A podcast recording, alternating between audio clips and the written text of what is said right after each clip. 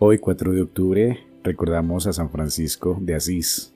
Provenía de una familia rica, tras vivir una juventud algo desordenada, también una conversión muy especial, que lo llevó a vivir como vivió Jesús y a encarnar el Evangelio. Bienaventurados los pobres de espíritu, porque de ellos es el reino de los cielos. Se abrazó a la pobreza y desde ese modo de vida descubrió el amor por el Señor y por los hermanos viviendo así el don de la fraternidad y el amor por la naturaleza y sus criaturas, pues por medio de ellas es posible ver a Dios Creador. Muchos han seguido el estilo de Francisco en el mundo, hombres y mujeres, pues han visto en él un modelo excepcional de consagrado, defensor y promotor de la creación, cercano a los pobres y a los leprosos. Promulgó un diálogo interreligioso y por supuesto es un apasionado por Jesús.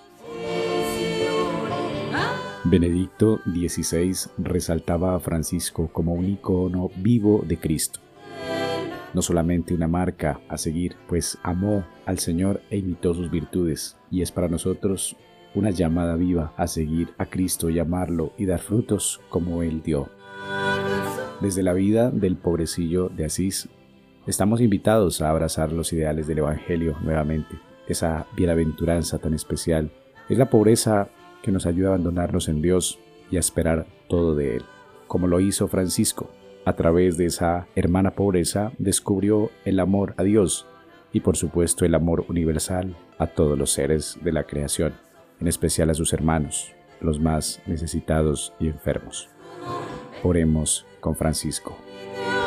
Te ruego, oh Señor, que la ardiente y dulce fuerza de tu amor arrebate mi mente de todas las cosas que hay bajo el cielo para que muera yo de amor por tu amor, como tú te dignaste morir por amor a mi amor.